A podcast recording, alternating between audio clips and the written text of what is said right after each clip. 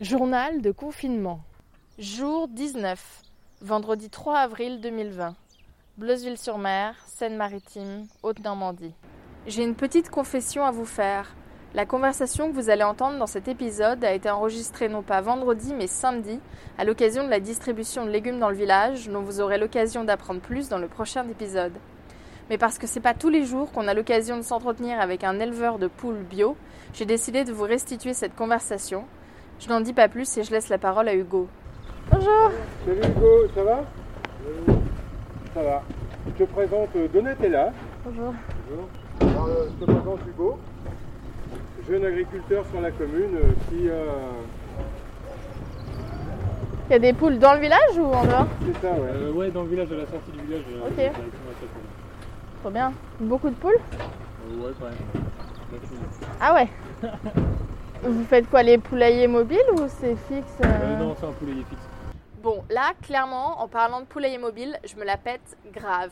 Je sors mon unique référence d'élevage de poules bio, glanée lors de la conférence du Curiosity Club l'an dernier, où les deux filles de la ferme Gone Girls avaient parlé de leur projet.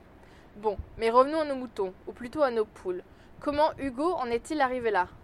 Toi, tu es né à Bleuzeville Tu viens de Ouais. Ça fait 3 ou 4 générations. Ah ouais. T'es un vrai Bleuzeville. Ouais. Toute ta famille était déjà dans l'agriculture ou c'est toi qui. Euh, c'est mon arrière-grand-père, je crois, qui est arrivé là, Ok. de Belgique. Et ils ont acheté la ferme euh, là-bas, rue de la Forge.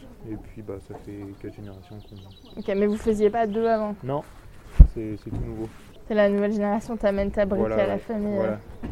Et les autres, ils font quoi Vous faites. euh, Euh, alors je suis avec mon père et euh, en gros on a pas mal de cultures et on a aussi des vaches et des moutons. Ok. Et vous êtes de ta génération Vous êtes plusieurs qui allaient reprendre euh J'ai trois sœurs et non je suis le seul Ok. vraiment intéressé. Ah oui, une véritable famille d'agriculteurs. Mais alors, comment se prépare-t-on à reprendre un tel flambeau Toi, t'avais fait un lycée agricole du coup Ouais, à Yvetot Ok. et après euh, je suis parti à Angers finir mes études. Tu vois j'ai fait un bac S donc euh, j'aurais pu le faire à Saint-Valéry ou ça aurait rien changé du tout. ouais. J'avais juste euh, une heure d'option par semaine donc euh, c'est vraiment un peu énorme. Et donc après je suis allé me balader euh, du côté d'Angers.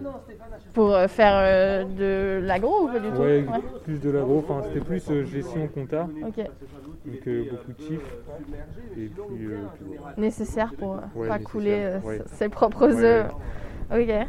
C'est sympa la région d'Angers, non? Il y a de la belle nature. Ouais, c'est sympa, ouais. Même, euh, enfin, c'est. Enfin, c'est des paysans, c'est Ouais. pas du tout. Mais euh, t'es revenu au bercail. Ouais, ouais, ouais. Place aux choses sérieuses ou plutôt place aux œufs. Pourquoi se lancer dans l'élevage de poules pondeuses bio quand on a par ailleurs déjà une exploitation familiale à faire tourner?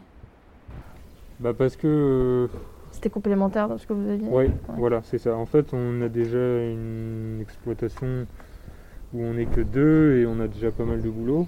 Et donc là, c'est un atelier qui permet de bah, d'apporter quelque chose à l'exploitation Mm. sans forcément prendre énormément de temps.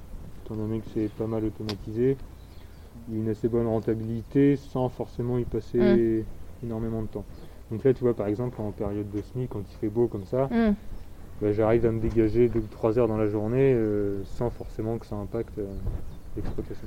Ouais. Donc c'était c'était vraiment le bon compromis. Et puis en plus de ça, bah, il y a un marché du bio qui, Ouais. qui est en pleine expansion. Donc Attention, ceci est la minute économie. En tant que consommateur et consommatrice, vous n'êtes pas sans savoir que la demande en œufs bio explose ces dernières années. Si en 2003, seul un quart des œufs consommés étaient bio ou plein air, ce sont désormais plus de 50% de ceux qui se retrouvent dans nos assiettes. Par ailleurs, si traditionnellement les exploitations de poules pondeuses bio étaient relativement petites, avec 50% des élevages composés de 300 poules ou moins, il y a désormais 10% des exploitations bio qui, comme Hugo, ont 9000 poules ou plus, tout en continuant à appliquer strictement les mêmes réglementations en termes d'espace et de d'alimentation donnée aux poules. Mais alors, concrètement, comment ça se passe quand on se lance dans l'élevage de poules pondeuses bio? C'est dur à mettre en place au début ou dès le début elles se mettent à pondre euh, non, faut un peu de temps. Là, c'est le début. Elles sont arrivées jeudi 19, donc il y a deux semaines et demie. Ah ouais J'ai eu peur de ne pas recevoir les poules euh, Ah. du confinement, tout ça, mais ça a été quand même. Surtout elles venaient d'un élevage. euh, Ouais, en Bretagne, ouais. Ok, trop bien. Et puis là, j'ai j'ai quoi J'ai 300 œufs par jour. Donc, euh, énorme. Ça met combien de temps pour atteindre le rythme normal? Euh, Au bout de la 24e semaine. Donc euh, là, c'est la fin de la 19e, donc encore 3-4 semaines. Et puis là, il y aura vraiment beaucoup d'œufs. En effet, si Hugo n'a aujourd'hui que 300 œufs par jour, il devrait vite monter à plusieurs milliers, puisqu'une poule pond en moyenne 220 œufs par an lors de ses trois premières années de vie. Et puis, au cas où vous vous posiez la question, sachez que dans la réglementation européenne sur les œufs bio, on impose que les poules doivent passer au moins un tiers de leur vie à l'extérieur, et ce, avant d'atteindre leur 28e semaine. Hugo nous explique comment cela se passe pour ses poules à lui. Mais pour l'instant, tes poules, elles sortent pas? Euh, non, ils sont encore un peu jeunes. Ouais. Et si elles sortent tout de suite, elles vont attraper. Mais les enclos sont pas finis?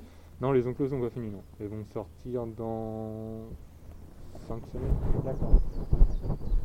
Et quand il fait froid, c'est un problème pour elle, pas Hmm, non, pas plus que ça, parce que 9000 dans le bâtiment, ça fait de la chaleur.